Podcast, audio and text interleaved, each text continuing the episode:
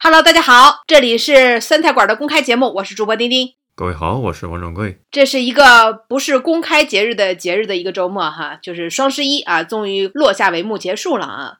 这一年一度的购物大节，对不对？它虽然不放假啊，但是在很多人的在过去十五年的记忆里啊，都是提前几天啊就要把购物车装满，然后在这一天清空购物车的日子啊。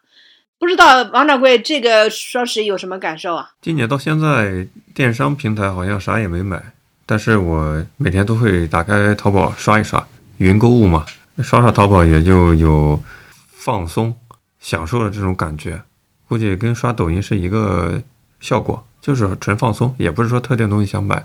嗯，不过我最近关注的几个卖红木家具的都在打折，八五折，所以他们日子可能也不是很好过吧。他们直接就是直播里面放出风声的，十月底的时候就说我们苏州的某一个红木厂商嘛，就说全场八五折，确实挺便宜。因为我一直关注一把椅子，平时一万多块钱，现在只要八千出头，所以实打实的是便宜。这一次的双十一啊，我这个感触还是蛮深的啊。往年都是深度的参与者，但今年我感觉自己更像是一个旁观者啊这样的一个角度。我觉得今年的这个宣传力度。为什么我要旁观者的这个角度会感受这么深刻？因为宣传的力度真的打扰到我了。我不知道掌柜是不是也有同感啊？因为我最近呃在等一个电话啊，结果接到的全都是各个电商平台、各个我以前购买过的那些品牌的客服。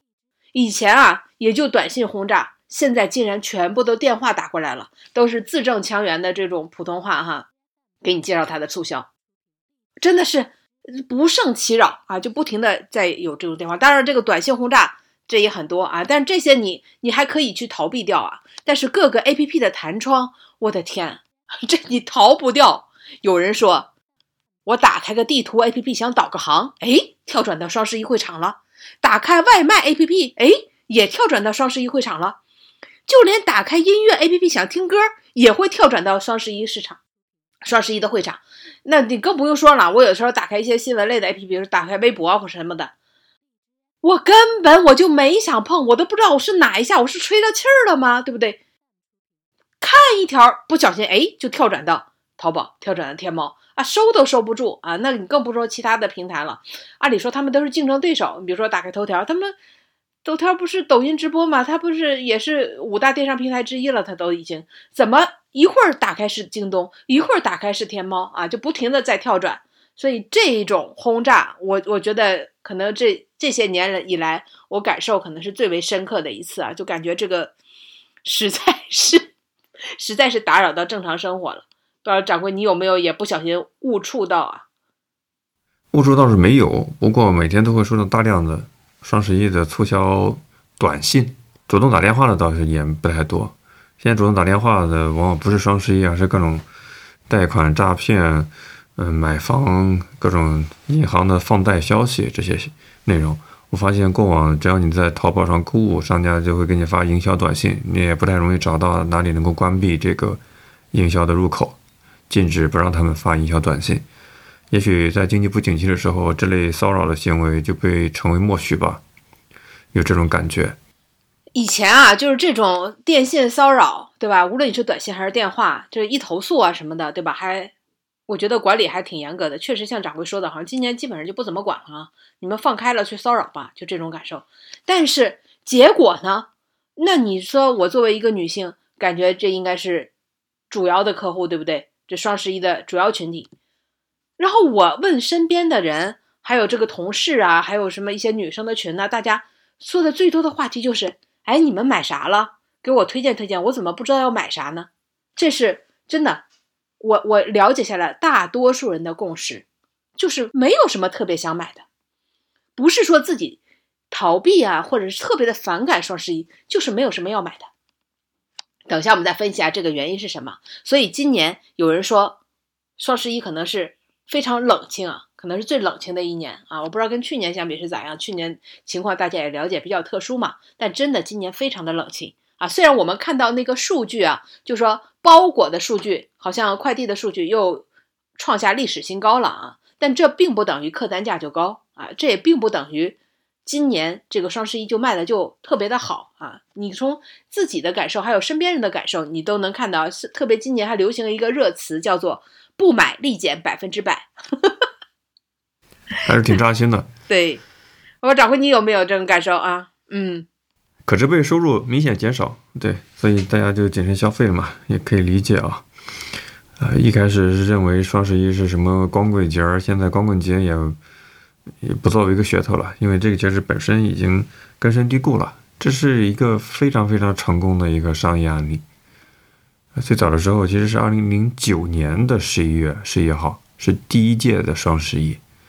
那个时候是淘宝的高管张勇接手了淘宝商城，后来改叫天猫团队嘛。那他是想提出造一个节，这个节呢。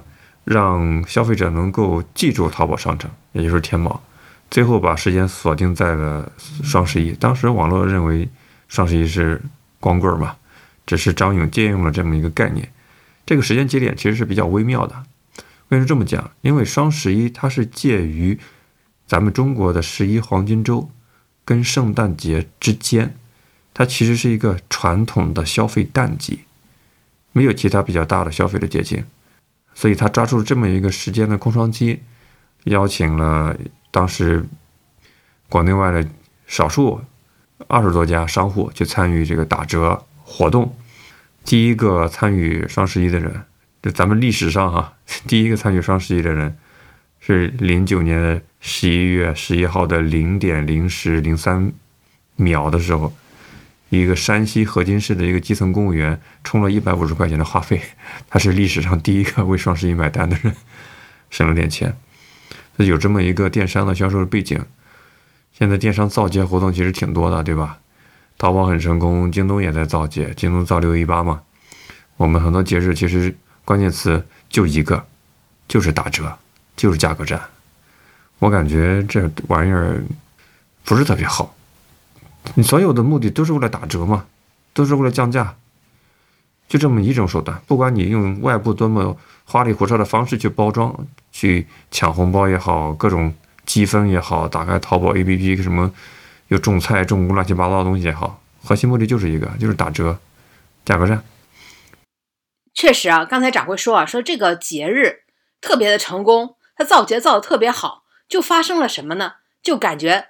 这种成功模式其实是可以复制的，所以除了这个双十一之后呢，京东不又造了个六幺八吗？对吧？哎，大家发现确实好使啊，对吧？上半年一次，下半年一次，为什么现在大家突然觉得双十一不感冒了呢？那我给大家分析一下原因啊，有一个原因就是大家发现自己不缺什么，没有特别想买的。你说，哎，双十一你不是要囤点东西吗？你会发现自己东西早已经囤好了。为什么呢？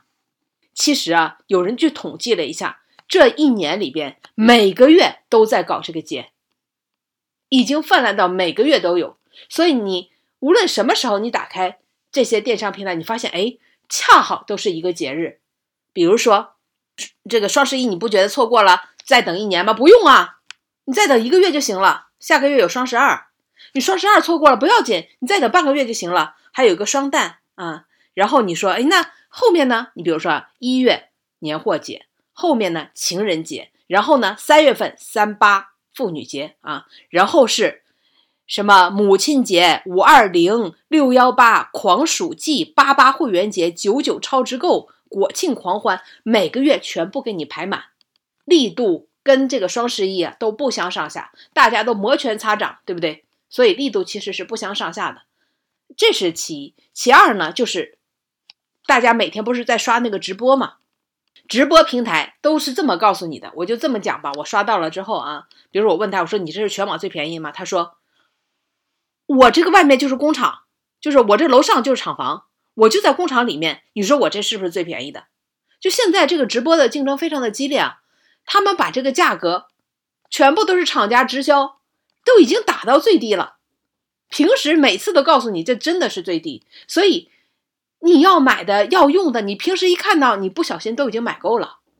你比如说，我随便举个例子啊，比如说那个抽纸，一千张一包的纸，一千张一包的纸啊，抽纸十九块钱六包，还给你包邮到家。就是你东西你都觉得这个东西都已经便宜到无无以复加了，抽纸九块九六包，对吧？普通的这个抽纸九块九，你没有必要等到双十一的时候还要几箱几箱去买，因为平时这种你你足够小分量的去买，都已经这个价格都已经相当的低，所以等到双十一的时候，你发现，哎，第一自己没有什么要买的东西，该买都买了，其次就是因为你本来想买的都是小件儿，大件儿大家现在都不太想了。啊，这个跟这个房地产低迷有关系啊！你不换房子，你买什么大的家用电器啊？然后现在经济这样，你还想着给自己家什么好端端的空调去换一换，把这个看的没啥问题的电视去换一换？你没有想这些，所以大家脑子里要想到去消费的时候想的都是小件。哎，小件平时也买够了，所以没有什么要买的啊。节日也够多啊，这个是我觉得是是。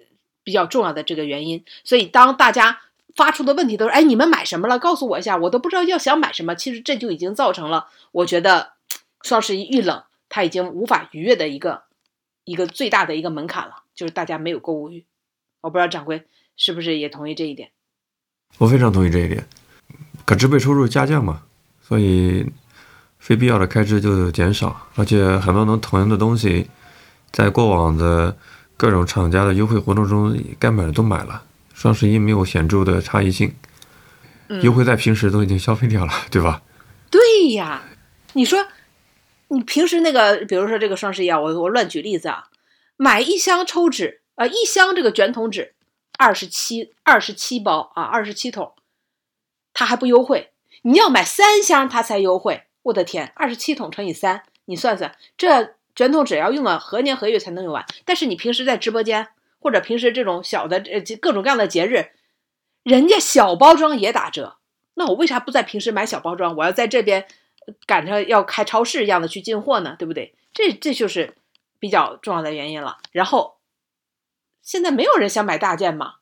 我觉得想来想去啊，想不出来有什么特别大的消费。那我再说说啊，就这一次这个这个套路啊，也挺让我。就感觉到非常的这个烦啊，他就是不一次降到位啊，因为为什么呢？我这一次还真买了一件大件啊，所以也算是参与了一次吧。不过我就是一直想买的，我就是想换这个 iPhone 手机，因为我之前一直在用 iPhone 十一啊，二零一九年买的，这都已经过去四年多了啊，而且我还买的是一百二十八 G 的，所以基本上就是天天这个手机都在报警啊，就是告诉我这个内存已满，所以我这次。就等这个十五出来之后啊，我就一直想换，一直想换。当时不是一一全部都是要等吗？对吧？要等几个月嘛，根本就没有现货嘛。哎，不小心就等到了双十一，然后十月三十一号双十一开启的时候，我就发现，哇塞，各个平台全部都在给这个 iPhone 十五直接降价。那降的比较多的啊，就是天猫降了五百五，京东呢它降了八百，但是它是有特殊的机型的，比如说只有黑色。呃，蓝色才降价，然后这个钛合金和白的呢，它就只降了五百啊。那个时候我就挺想买这个白的嘛，我就在天猫下单买了白色的啊，它降了五百五。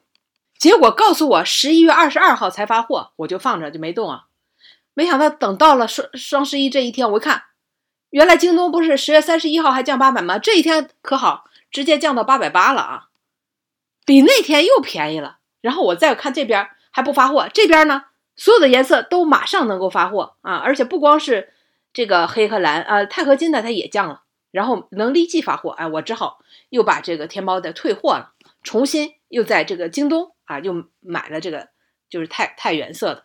你看这不是折腾了一大圈吗？它就是一次都不降到位，一会儿涨一会儿跌，价格起起伏伏，这令人特别的讨厌。你既然进入了这个双十一，你为什么不把价格一下打到位呢？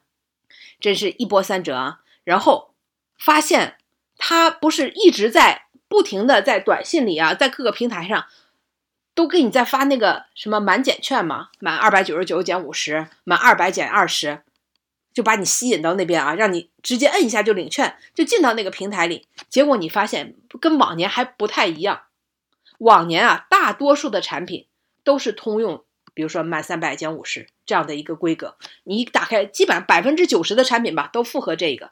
现在啊，无论是京东还是天猫，你发现满减券根本就不通用，你大多数想买的东西根本就凑不到一起去。比如说，满二百九十九减五十，它只有一点点的产产品参与，其他的可能参与的是满二百减五两百，它能放在一起吗？放不了一起。还有的是满两件打九折，你能跟它放在一起吗？放不到一起，都不通用。所以你就搞到最后，你你要为了凑这个满减，你只能买很多自己不想要的东西，然后再去退货。你不觉得这样特别的烦吗？原来你不打到五折也就算了。现在连这个满减你都不通用，你在这里面设设设置这么多的套路，真的还不如直播间。人家直播间加五件、六件、七件、八件，人家直接就给你了，绝对不还再让你去跟别的东西再拼个单、再凑个单啊。说到这儿啊，真的直播间的这个好处就显示出来了啊，所见即所得。还有呢，他不是给了很多这个大额满减券吗？比如说满五千就减什么三百、四百这种。天哪，满五千，根本现在没有大的购物需求，我就想弄点假的，对吧？我都凑不出五千来。我本来想先买了再退啊，我都凑不出五千这个数来。没有大额的这个需求的话，你根本就用不上这种大额的满减券。然后再加上那些鸡零狗碎的什么，你想想，哎，我囤囤货嘛，什么囤点厕纸啦，囤点抽纸啦，囤点牙膏啦，就这些，算来算去，跟平时的价格根本差不多。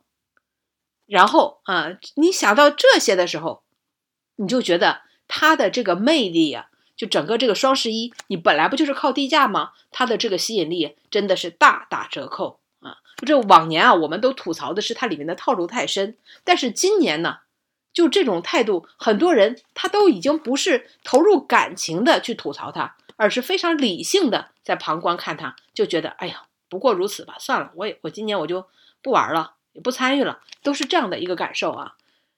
哎，真是有一种特别失宠了的感觉。比如说，说到这个低价价格啊，真的是全年最低吗？因为我说了嘛，今年一年里边啊，每个月都有折扣啊，每个月都有节日，所以呢，也有人去做了一个大数据啊，发现仅有半数的产品做到了全年的最低价。这个啊也是有数据可言的，可可可去查查证的了啊。就是说，这个搜索量在二零一七年的时候，双十一是达到峰值，然后就逐年的下降啊。然后再看这个价格呢，对吧？这个降价最多的可能还是天猫稍微多一点点啊。但是无论是天猫还是京东还是拼多多，他们大多数啊能够占到这个确实降价的啊，都在半数甚至半数以下。其他的呢，半数以上的呢，价格跟平时差不多，或者甚至比平时还贵啊，这就是一个现状。所以你看，价格也不便宜了，玩法也索然无味，然后平时都玩腻了啊，大家都已经有了审美疲劳了，导致这一年里边最能拉动消费的一个节日啊，就成了一个鸡肋一样。还有就是，确实可能对未来的个人收入水平有所保守预估嘛，所以你就对当下。消费的行为也保守的起来嘛，也不单是说家里就不缺了，所以消费时代家里始终是可以变得更好的。这种对于未来的个人收入水平的预期偏保守，所以对那些双十一的打折也开始无动于衷，或者说价格的低价策略已经开始失效了。你去双十一，OK，你觉得你能够买到低价，那我去。抖音的直播间可能价格更低，我去 PDD 的百亿补贴可能会更低。现在今年刘强东不是在京东发言吗？低价是一，其他的所有优势都是零，没有那个前面的一，其他都是白费。所以京东也要做到全网最低。那这样的话，张勇二零零九年当年所做的破天荒的。电商节、促销节，它已经没有唯一性了呀。你家即使是双十一，也没有唯一的低价性，那我就不是非你必选吗？所以逻辑上也是可以解释得通的。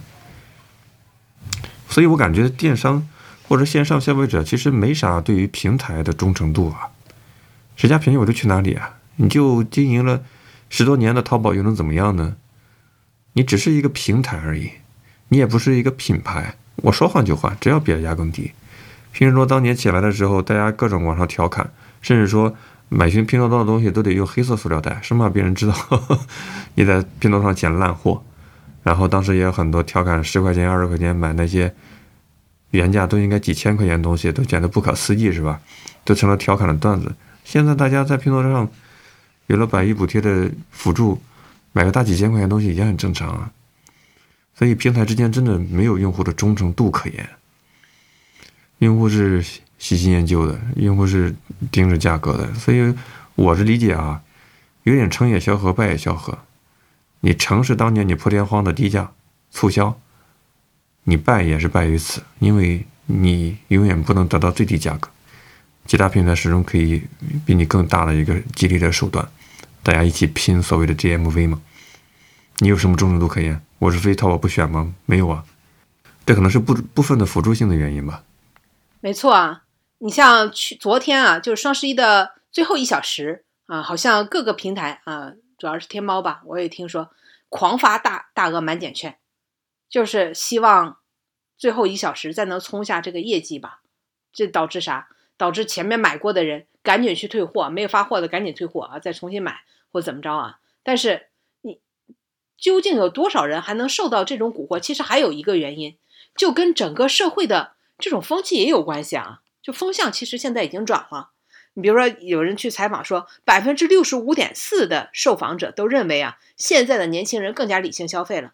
过去啊，你说双十一什么样的人大家比较佩服，就是他能够各种凑单、各种满减券拉满，然后啊，就是拿到一个最低价，大家觉得这人太会过了，太就是 太精打细算了，是吧？但是现在呢，什么样大家才觉得？是值得效仿的，或者说是值得赞同的啊！就是我们觉得什么样才是我们应该去效仿的，那就是不花的。所以现在不是很多人说嘛，这个百分之九十一的这个青年都认为啊，就是受访青年都认为，该花花，该省省，应该理性消费，能不买就不买。不跟你说了吗？不买立减百分之百呀！所以你看，有这样的一种社会的这种心态存在的情况下啊，你再搞那些弯弯绕绕啊，其实。真的就没有人去跟你玩了，你就想你精心设计了一个迷宫，你花了特别大的功夫去包装、去装饰，哎，结果人家根本就不走进去，是不是？这不是特别的失败吗？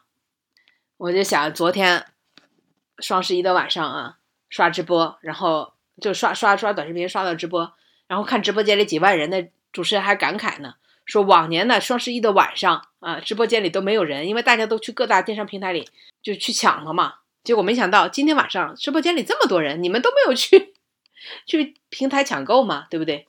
这个真的是已就已经看出来了很大的变化，而且还有一个变化，你知道往年啊，男性的消费力都是垫底的，它是排在宠物的后面的，结果今年呢，说男性的消费力首次超过了宠物狗，这还上了一个热搜。哎，掌柜，你分析一下，这到底是啥原因？是不是我我们男性群体也开始越己了，开始为自己买单了？男性喜欢钓鱼，我是知道的。我刷小红书，很多都是钓鱼帖，对吧？教你怎么打窝，各种钓钓鱼佬在暴风雨中饱受蹂躏，仍然坚持钓鱼的各种搞笑的视频段子都很多。男性尤其到中年之后喜欢钓鱼，我是理解的。难道我们也开始享受短暂的人生，开始活明白了，开始不再以以所有的东西都以家庭为重，都照顾别人的感受跟别人的需求，自己就是一个半透明人，这种没有存在感的角色，开始为自己买单了？我这是美好的幻想啊！咱也不懂男性啊，我只是瞎分析啊。第一种情况啊，有可能是因为就是男性随着结婚率的下降吧啊。他也不用去花特别多钱钱养家，单身的男性比例增加，所以他花在自己身上的钱可能变多了。因为如果男性一旦进入家庭的话啊，他的钱基本是看不到影子的，对不对？又要这个买房，又要买车，又要这个这个养孩子，又要各种各样的啊，所以他没有什么钱能花在自己身上。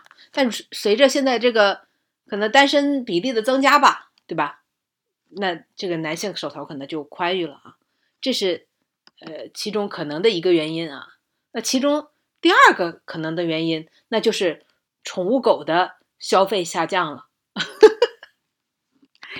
有人说，可能是不是因为整个这个经济形势的也不是太景气啊？就是在狗身上啊花特别多的钱买东西的人变少了啊，就给狗将就将就吧。所以把男性呢这个消费还给凸显出去了啊。主要不是因为倒数第一啊，是是因为这个倒数第二他这个 考差了啊，所以把倒数第一给拱上去了啊。这这也是我的两点分析。听起来好像你的这个比较合理一些啊，并不是我们开始越级开始更有存在感了，而是其他的相对的队友不争气了，是吧？把我们拱上去了。狗降狗的消费降级了是吧？我有时候挺羡慕那些买狗粮啊、做狗粮生意的，这玩意儿其实挺暴利的。我跟大家讲，你在淘宝上很多猫粮、狗粮的厂商，其实都是一个厂商代工出来的，贴不同的牌子。因为我有朋友就在做这个生意，挺赚钱的。另外一块的话，它不像人吃的东西，baby 吃的东西，你只要这动物吃好吃不好，它又不会死，它又不会出什么人命关天的东西、狗命关天的东西，安全等级始终比人的生命，对吧？要这种医疗纠纷要风险性要低很多。你这样来看的话，还真是一个蛮好的生意。现在又开始年轻人可能不孕不育不要小孩儿，那相当于说有了宠物，就相当于有自己的一个新的家庭成员，肯给他们消费。多好的买卖啊！嗯，毕竟养小狗啊，养宠物的这个消费啊，确实是比养个孩子这个消费低多了，至少没有教育消费嘛。确实，从每年的这个双十一啊，我觉得它的红火的程度，它的这个消费的这个配比，你都能感觉出来。每年的这个经济的情况，我觉得还是 还是有一定的说明，有一定的这个这个说明意义的啊。可能甚至我现在都觉得。年轻人的参与度可能还没有年纪大的人参与度高了啊！不知道掌柜有没有这样的一个感受？热情啊，在热情上，可能老年人比较有稳定的养老金、退休金的来源吧，消费能力用手机购物的习惯已然熟悉、已然养成，再加上抖音这种带货，消费习惯已经形成的很明显。那年轻人可能更趋于保守了。比如说今年的双十一，我们家我妈就是深度参与者，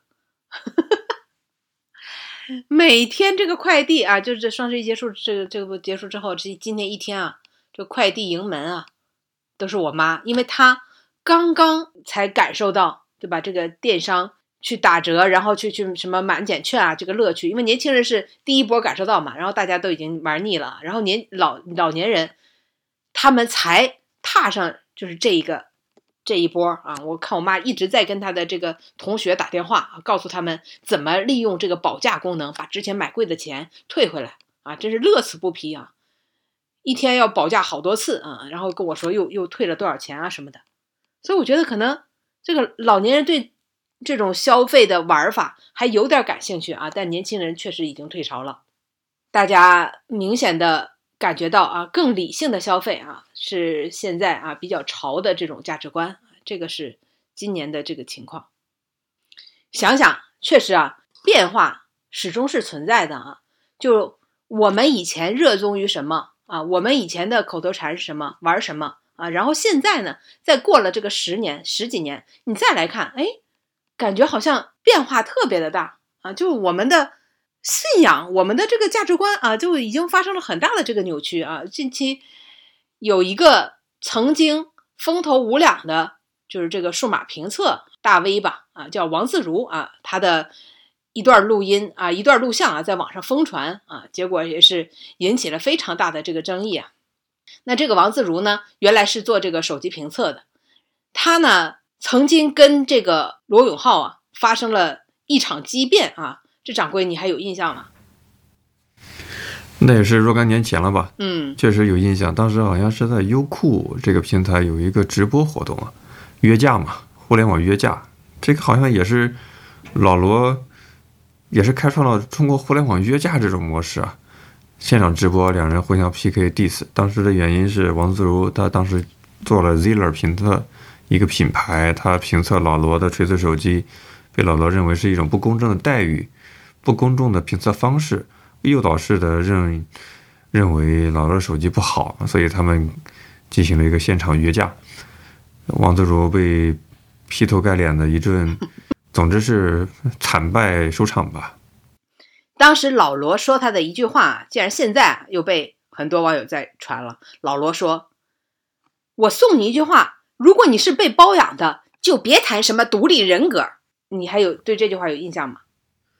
呃，非常有印象，因为其实很多评测大家都知道，都是收了厂商的钱嘛。嗯，就是这句话，当时呢，对吧？他还感觉到非常的委屈，然后对吧？这个还反复强调说，那他们只是入了我的股，他并没有这个这个干涉我的这个评测啊。但是那个老罗就非常的不屑啊，就挥袖而去。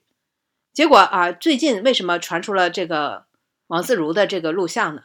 就是因为王自如啊，他去了格力啊，然后当年呢，他是一个在大家啊就非常多这个万众创业、大众创新的那个时候啊，就他是一个典型的代表，一个自媒体的代表啊，他评测了很多的这个手机，成为年轻人的这个榜样啊，这个曾经大家都对他的一些话都耳熟能详，比如说 awesome 什么的啊，没想到再次出现在大众的眼前的时候。他已经是，我不仔细看我都认不出了，我当是哪个体制内的这个这个领导干部，至少也得是个处级的干部的那种那种感觉啊，梳了个背头，头发也有点渐稀啊，明显脸上呈现出了油腻之相啊。关键他说的这个话真的是呵 呵令人非常的对吧？这个难以置信啊。他说：“我从来没有看过格力给我的工资条，我真没看过，我不知道。”我来格力电器的时候，我就说：“董总，能不能给我一间离你比较近的办公室？我能随时跟您汇报。然后其他的我觉得不重要，我哪怕每天什么事儿都不干，我就看他怎么开会，我听他每天讲什么、做什么，我都觉得是一件很幸福的事儿。”啊，这是他原话啊。不是掌柜，你你应该也看了这录录像了，你什么感受？我第一感受就是现在。他是使用了医美项目，还是说现在的视频后期 PS 效果比较好了？因为我印象中，当年他跟老罗大战的时候，这个王自如老师是满脸疙瘩的一个形象，可能青春痘比较明显吧。但是看那个视频，这个皮肤怎么那么白，那么的光滑？当年那个疙瘩都去哪里了？难道是相由心生吗？我只注意到这一点了，我挺好奇的。我只注意到他的这个头发已经稀少了啊！有人说他本来是一个科普的，就做科普的年轻互联网人啊，一下就蜕变了，成一个体制内的中年油腻男啊！就是他说的这这个话哈，咱听着觉得微微有点恶心，是不是？但是你知道当时这个董明珠是什么样的表情吗？你看的录像里，你注意到董明珠的表情了吗？注意到了呀，这不是一大亮点吗？这是一大看点，肯定得注意到。嗯，有一种少女般的幸福感，娇羞。这个说话要谨慎啊，这毕竟是公众人物。对，当然我必须得说一下，我们只是作为一个看客，作为一个观众，你要知道，你所看到的视频，视频的剪辑也是有特定的立场，剪辑师也有自己的一些技巧玩法，有很多是这种。蒙太奇式的拼接的一种技巧，镜头技巧，就是它可以剪辑出来王自如在说话，紧接着是配合着这个我们董大姐的这种少女般的这种微笑表情，让你产生关联性的联想，这也是一种剪辑的技巧。只不过呢，可能摄影师、剪辑师认为这是一个比较有效果的、比较能够符合他的一些一些感受的。这种剪辑的方法，我们看到感觉，哎呀，怎么好像一个，我们试图理解成是一个如此跪舔的，呃，如此有心机的一个 boy，然后作为一个民族品牌的掌门人，身经百战的，经历过各种商界风雨的一个狠角色女强人，难道看不出来吗？我们会有这样的一种错觉，当然，这可能是视频传达的给我们这种特定的印象，我是这样的看法。其实我觉得呢，我还挺相信当时他确实是这样的一个表情的啊。为啥呢？因为你是坐在一个旁观的角度，你觉得这都这话说的实在是太恶心了啊，这个舔的实在太明显。但作为领导来说，他喜不喜欢听到这样的话？就如果说你是董明珠，你会不会喜欢下属说这样的话？我觉得挺喜欢的，挺受用的啊。领导最烦的是啥？自己的下属对那点钱斤斤计较，你知道吗？就是我朋友的单位的这个领导啊，前两天给他开了一个会啊，他回来之后跟我吐槽，我也是大开眼界。领导从来啊，就他们多少年都没有涨过工资啊，就没有涨工资这个说法。突然在那天说要鼓励大家多劳多得，大家都听了，天哪！还有一天我们这边也可以多劳多得了啊！我还看曾经我上周我还在网上看到有一个这个话题是说，这个就是现在的这个社会里真正多劳多得的只有快递，这不只有外卖小哥。只有外外卖小哥就是多劳多得，然后但是他们办公室老那领导就斩钉截铁的说要多劳多得。他说：“你只要干得多，我就让你多得，得到什么？得到更多展示你能力的机会，得到更多去可以去参观的平台，得到更多可以跟我讨论公司前景的这样的一些会议，让你有。我太服了。”让你有更大的舞台，让你有更多展示你抱负的机会。他说：“这才是最重要的。所以以后你只要多劳，我就一定要带上你去多见世面。你感觉怎么样？感动了吗？你感不感动？”我想起的是短视频那个网络的段子，嗯，诸葛亮大骂：“老夫从未见过如此厚颜无耻之人。”所有的人，哦。原来如此，怪不得 大家懂了啊！对，放轻松了。本来以为又要一场 血雨腥风的内卷，原来只是老板又画了一种新型的饼。就说嘛，就是在单位里边啊，就是别的不管饱啊，大饼管饱啊，这全都是画的饼。领导最在意的就是你跟他，就最反感的嘛，就是你跟他去计较钱。最欣赏的就是，哎，你来我这儿工作是因为看中了我给你的机会。是因为你在这里啊，通过来这个公司给你施展才能的机会，他，你你看这个王自如，他不是全部都说到点子上吗？所以有人说王自如他并不是由过去的那个科普青年啊，他变笨了，他变愚钝了，他变油腻了，而是他到了一个新的这个环境里，他就迅速的掌握了这个新环境里的游戏规则。现在的这个游戏规则就是你要在一个特别稳定的工作环境里边，能够特别好的苟下来。所以你看，这不是我觉得通过他的这个精神面貌的转变，也能 看出来整个这个社会的一些转型、一些变化吧。而且，就是我看这个有人说啊，王自如一定会知道这段采访会全网疯传啊，他也知道自己会被鄙视。谩骂、嘲讽成什么样啊？但是他的内心已经足够的强大。你，你在嘲笑他的时候，你想想你自己能不能做到像他这样，对吧？这个这个有如此强大的内心和足够厚的脸皮呢？如果你做不到啊，那你显然也做不到他的这样的一个位置。而且当时啊，我们都把王自如看作是青年人的代表，结果他在这一次采访当中。提到了年轻人刚毕业就要学会心态归零啊，这段话你看到了吗？这一段可能没有那一段流传的广泛啊。我还真没太注意，我可能注意的是前半段吧，有类似的一个，可能是承接上下文的。另一段王自如是讲，他可能觉得说公司雇佣新人是很慷慨的一种行为吧，就说你这个新人。公司给你这么一个平台，允许你犯错，给了你学习的机会。犯了错之后，公司还为你兜底，并且呢，公司还给你钱。啊，他觉得这个也太好了吧！当时有这么一段他的一种观点吧，然后又剪辑师又把镜头给到了董大姐，董大姐觉得连连称奇啊，很满意。你看，类似的是成年起后，接下来你你看到那段吧，有点类似的一个作用。就是他已经完全是站在了企业的这个角度，或者说完全站在了资本家的这个角度。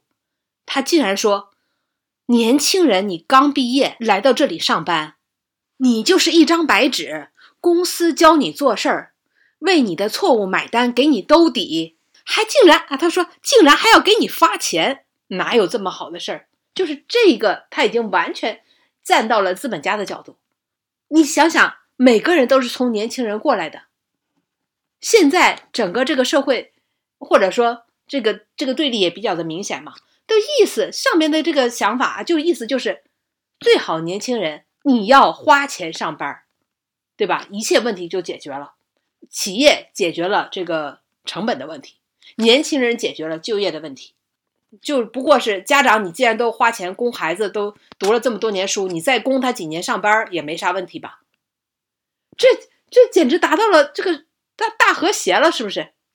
就刚毕业的年轻人觉得我上班，你给我钱不是天经地义吗？对不对？但是他竟然 曾经作为一个年轻人的这个榜样啊，他竟然现在竟然说这个给年轻人发钱啊，都已经是哪有这么好的事儿了啊？这这种悖论啊，真是令人啧啧称奇啊！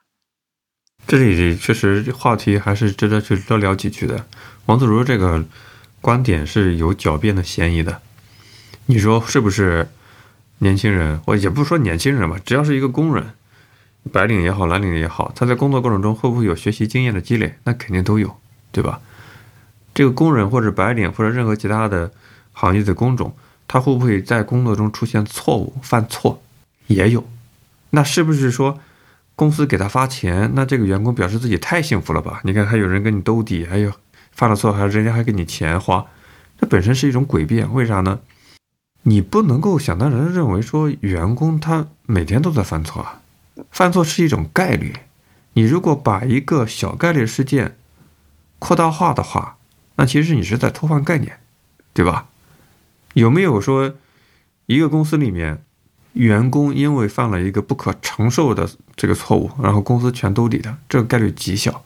为啥呢？因为这个公司的治理结构决定了，这个员工在什么样的岗位上所赋予的什么样的工作职责这是标定好的，他有经过公司的培训，他有训练好，你不能以一个极低的一个概率事件来统领全局，对吧？这个是明显不合理的嘛。那第二点。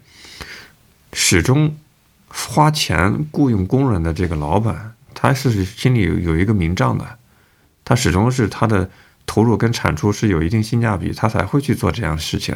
如果天底下都是这样，按照王自如的这个说法的话，那没有人会去雇佣员工啊。你雇你自己人不就好了吗？你雇你的家族、你的亲属不就好了吗？你雇佣过来吗？不能啊。很多的外部的能力不是你自己家人能够学得来的呀，对吧？那商人自己有一个账本啊。他肯定是你工人付出的，给他产生的劳动价值要大于老板给他发的工资啊，不然这个劳动合同是不成立的。天底下的老板又不傻了，所以王自如他明就是世界上有两种人，一种是揣着明白装糊涂，这一种是揣着明白装糊涂，一种是真笨。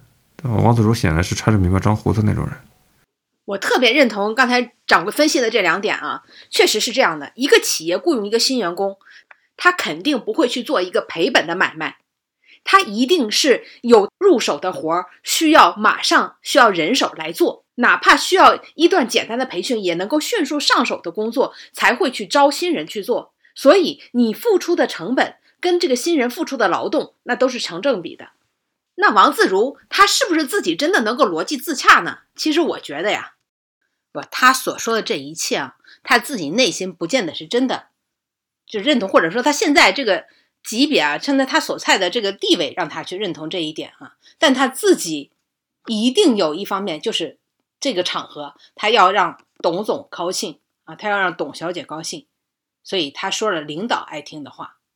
但其实这有人说啊，中国人现在他不讲逻辑，他只讲辩证法，就是什么事儿啊，他就是好像要辩证的来看。啊，其实就陷入了一种诡辩的这样的一个一个境地，给你干活儿，给我拿钱，对吧？我打一天工，你给我一天工钱，这个应该是逻辑，这个应该是顺理成章的事儿。但是你跟我讲，其实你来我这儿做事儿，是我在教你，是我在付出，你只有收获，对吧？然后你还拿钱了，这就其实就是一种诡辩。我让我心态归零，你就应该教我。你要是这样说啊，那我我我本来就是应该一张白纸，但是你怎么还会指责我不会做事呢？对吧？这本身就是矛盾的，所以他本身就是站在了一个上位者啊去说去表达这样的一个想法。我们要注意自己的嗯，用词啊，有些词可能用的比较重，要注意到人家可是有法律武器来维护自己的名誉权的，你 你要小心。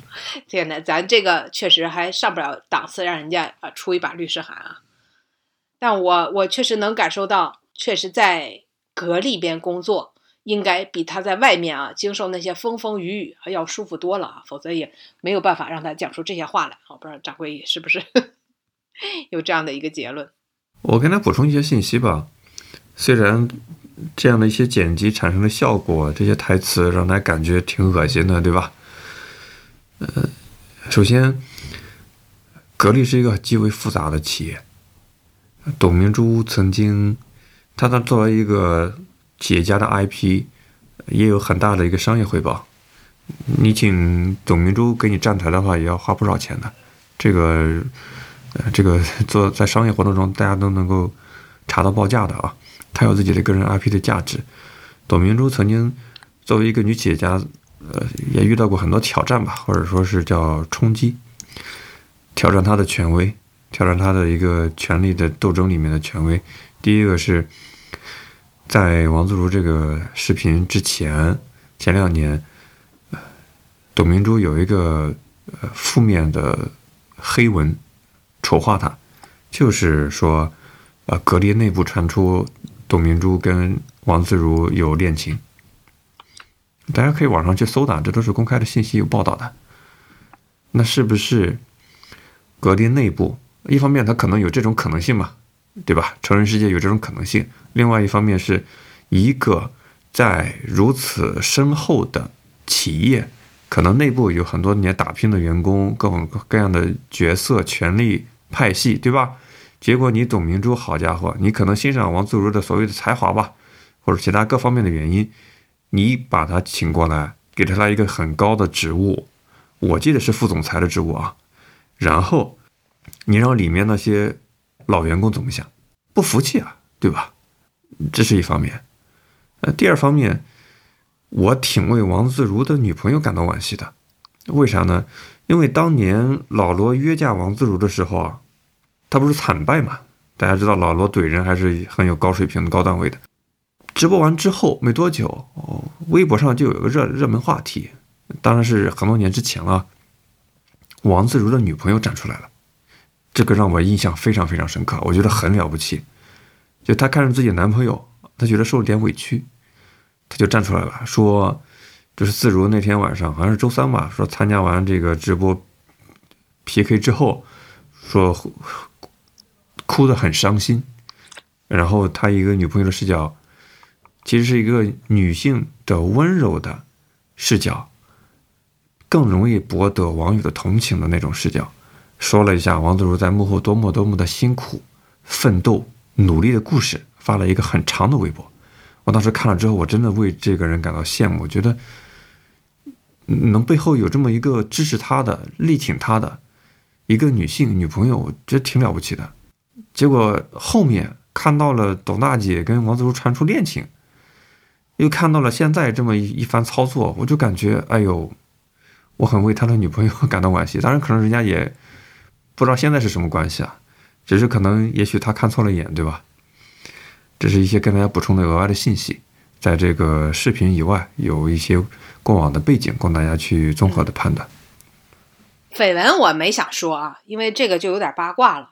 但我是想从这个大家的这个选择方面啊，就是在企业里边什么样的人会更吃香啊？这个角度上想去阐述这件事儿。因为你知道，本来董明珠是看中了一个。就是女的接班人叫做孟雨桐，我不知道掌柜有没有听说过啊？有一阵儿她天天把她带在身边啊，直播里都带着她，就是亲口说啊，这个她将是我格力的接班人。其实这个孟雨桐这女孩呢，其实刚毕业没有多久，然后呢就被捧上这样的高位，哎，结果没有没有多长时间吧，竟然就从格力离职了啊！这个当时还是大家还是热议了一番啊。说到底出了什么事情？那近期呢？这个才董明珠亲口透露出来啊，认为他兼职接广告不合规啊，就是因为这个孟雨桐火了之后呢，就他自己搞直播啊，他也去做带货啊，那意思就是他自己接了这个广告吧，对吧？他也是等于董明珠首次回应。那其实能看出来，这个年轻人他就不足够的听话嘛，他就不乖嘛。那够我们自己想，对不对？我上班打着一份工，那我下班我再做一个兼职，我是不是也没影响啥，对吧？那我多少人现在都搞斜杠呢，对吧？但是在董明珠眼里边，那这就不行。你靠我这个格力出了名啊，有了一定的名气，然后你去给自己获得私利，那这肯定是不允许的嘛。啊，当然，在在任何的大的企业里边，都肯定是不允许的啊。你靠着企业出了名，然后你要再靠这个名去去给自己谋私利啊，这在任何企业里边，那显然都是不能允许。所以说离职啊，是给他面子了，其实就是把他这个开除了嘛，等于他自己去外面接了广告。他说，这董明珠说，接班人我是可以选啊，但是能不能做好是他的职责啊，不是我。如果我能替代他的话，那我还要选什么选啊？都是。呃，台下的人看台上跳舞的啊，人才培养是一个笑话啊。其实我看中了这个人到底是不是人才，呃，这个由他自己的行为来决定啊。这个其实话都说的很明显啊，就是你必须得绝对的服从。所以你看，这个王自如到了格力之后，我们就再也没有听到他的声响了，对吧？除了这一次抛头露面啊，接受了在这个董总。在场的情况下接受采访之外，我们就再没有见过他抛头露面，也没有利用自己的名气在做什么事情啊！这个肯定是董明珠比较欣赏啊这样的一个做事行为，就是一切啊这个以他为中心啊，以公司为重啊，这显然是很多企业的生存之道了。我们聊着聊着，似乎有一些互联网情怀的怀旧起来啊，当然可能是我单方面的一些原因啊。过往的很多曾经看到的一些热点事件，过往那些熟悉的青春人物，对吧？都出现在眼前，甚至说，我本周又联想起看到了另外一个视频吧。B 站上有一个很有名的科技评测的达人，曾经也被三六零的中医钦点过，说要录取他当三六零的员工，叫你好何同学。我知道，我知道。嗯。现在何何何同学好像现在跟跟央视的主持人。也也混在一起了，就感觉怎么讲呢？一开始的时候，很多所谓的科技评测哈，给大家还还是非常正面的一种形象，就是为了一种民间的声音，为了一种去掉滤镜的来自用户端的真实的声音，摆脱厂商的这种各种软文广告的洗脑的宣传。我们看到一些独立的评测，并且呢，有些独立评测做的特别的酷炫，特别的有一种少年般的。天才的创意、大胆的想法，让我们感觉很亲切，很为他值得点赞。那后来呢？你也知道所谓的商业的规律，真香定律。你有了名气之后呢，就有粉丝量；有了粉丝量之后，就有影响力；有了影响力之后呢，就有厂商来找你。慢慢慢慢的，这个所谓的评测也不是真正的独立评测了，越来越各种新奇炫技的方式，其实是一种呃洗脑式的广告哟。最后，最好是要吃饭的东西。呃，是啊。我是感觉何同学的东西，我越来越不喜欢看了。还有一个专门可能比较多的评测苹果产品的吧，叫钟文泽。一开始我也蛮喜欢，现在就越来越感觉，反正都逃不过真香定律吧。不是说吃饭不好啊，加饭不好，而是他越来越站在厂商端、资本端。他可能是来来自于用户，来自于民间，但是越来越站在厂商端，然后摆出一副站在用户端的姿态。我总感觉，这个吃相或者说不太珍惜羽毛。所谓的独立，可能只是一个伪概念。确实，一开始的时候都是一腔热血哈，就李克忠，对不对？我绝不拿厂商一分钱，我也要说真话啊，都是抱着这样的一个态度。最后呢，发现屠龙少年终成恶龙啊，最后都是向资本低头啊。最终的结局啊，就是不过是一开始啊，你这个。叫拿翘的时间越长啊，你最后的报价可能就越高而已啊，这个也挺令人唏嘘的。或者说，我们现在眼下确实没有能让那些独立的自媒体或者评测人啊，他在不掐资本的饭的情况下啊，也能很体面的运营啊，就是没有这样的一个大环境吧。或者说啊，资本的那边的饭啊，实在是又好掐啊，又又真香啊，包括像这个。王自如，人家根本就也不怕打脸。这个我们说他被这个格力，那不就是招安了吗？对不对？那进到了这个就被收编了之后啊，就是各为其主，站在什么时候啊，自自己处在什么样的环境，就说什么样的话啊，人家也没有说感觉到啊打了自己过去的脸或者怎么样啊，就被老罗说你没有独立人格，人家也无所谓啊，只要自己现在活得好，活得体面啊，那。其他的，你你去嘲笑去嘲笑他的那些人，他也不在乎，对不对？他也不吃你家的大米，所以有的时候我们看到一些啊朝气蓬勃的啊这样的呃一些代表一些账号啊，那不过不禁要想到啊，也许最后的结局啊都是如此。我们聊到了双十一，聊到了身边真实的作为用户端的感受，是吧？其实本周你也可以看到一些新闻头条是啥呢？你比如说。前一阵子李佳琦不是各种负面事件产生嘛？但是我看到今天的一个头条，说李佳琦今年双十一狂赚二百五十亿，这大家可以在微博还有百度上都能找到啊。人家日子一直过得很好，也许是养肥了一头精，但是饿坏了一群人吧。商家其实不赚钱，很多所谓的什么低价协议，其实是。让少数人赚钱，让多数人、多数行业遭殃，大家被迫卷入这种低价战争之中，没有解药。这种二零零九年张勇开启的双十一，其实是一个短期来讲，觉得 DMV 都挺漂亮的，互联网的流量、互联网的 DMV 都远远超过了线下的各种渠道。那其实是长远来看，大家的日子并没有很好过，只是少数人的日子变得好过了而已。就像一碗毒酒一样，好过呀！你不只要不买，你就立省百分之百吗？好，结局就是大家都去只买自己想想买的东西啊，而不去过度消费啊，都逐渐冷静下来，只花应该花的钱。